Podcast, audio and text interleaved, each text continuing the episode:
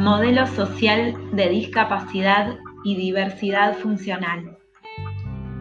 Nombrar la discapacidad siempre impacta, nos provoca emociones, ideas, recuerdos, representaciones y sentimientos.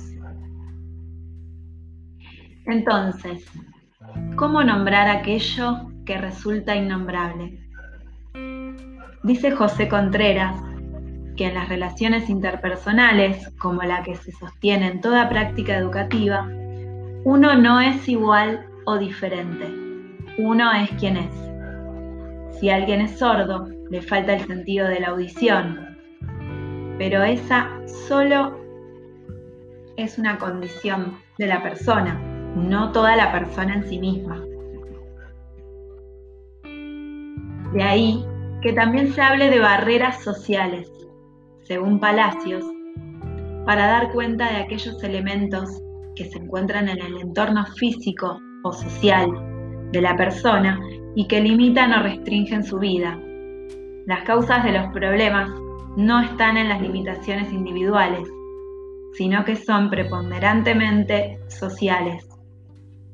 Con esto nos referimos a las limitaciones de la propia sociedad para prestar servicios apropiados y para asegurar adecuadamente que las necesidades de las personas con discapacidad sean parte de la organización social. Los términos utilizados para nombrar a las personas con discapacidad, generalmente despectivos, han contribuido a mantener la discriminación de este grupo de la sociedad. Algunas de las más escuchadas han sido mogólico, idiota, imbécil, inútil, retardado, inválido, deficiente, dependiente. Algunas se utilizan como insulto. Es necesario cuestionarnos el proceso de producción semántica de la diferencia y que instalemos lo que las palabras intentan decir para que se haga visible lo que está invisibilizado. Una posible forma de agruparlas, destacando sus capacidades, aspectos positivos, podrían ser discapacitados. Lo que se destaca es la condición antes que el sujeto, alguien con determinada discapacidad y no como un sustantivo. Persona con discapacidad motora en vez de discapacitado motor. Persona con capacidades diferentes o especiales. Podríamos preguntarnos, ¿qué capacidades diferentes tienen? ¿Qué convierte en especial a este colectivo de personas? Creo que estas nominaciones intentan borrar las diferencias y edulcorar o endulzar el término discapacidad como algo negativo cuando por el contrario las personas con discapacidad prefieren que se utilicen los términos que designan directamente su deficiencia, tales como ciego y sordo, porque constatan una realidad de su propia vida y ya no le atribuyen un valor negativo.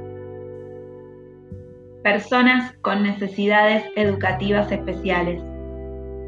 Lleva un sector más amplio de la población. Hay alumnos sin discapacidad que por algún motivo presentan dificultades en su aprendizaje y requieren otros recursos, apoyos o estrategias, usualmente denominadas adecuaciones curriculares o actualmente configuraciones de apoyo. Niños o niñas con trayectoria educativa, concepto que algunas escuelas toman y el cual desarrolla la pedagoga Flavia Terilli. La nominación pretende dar cuenta que ese estudiante con discapacidad ha pasado por el sistema educativo. Finalmente llegamos a un nuevo término en pos de la dignidad humana, la diversidad funcional. Este término pretende sustituir al de personas con discapacidad.